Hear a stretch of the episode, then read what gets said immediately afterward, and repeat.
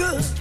C'est une bonne nouvelle euh, médicale ce midi en ce qui concerne plus précisément les personnes qui se seraient fait amputer d'un membre. La première prothèse de main qui permet de ressentir la chaleur vient d'être créée. Bon, déjà ça c'est une bonne nouvelle. C'est grâce au système Mini Touch qui permet de transmettre la chaleur d'un objet touché par la prothèse jusqu'au bras porteur. Alors on peut remercier des scientifiques de chez nous en Suisse qui se sont associés à des scientifiques italiens pour créer cette petite merveille. Alors un Italien qui a été amputé euh, il y a 37 ans en arrière de la main, il a pu tester ce dispositif et il a réussi sans aucun souci à identifier tous les objets chauds des objets froids.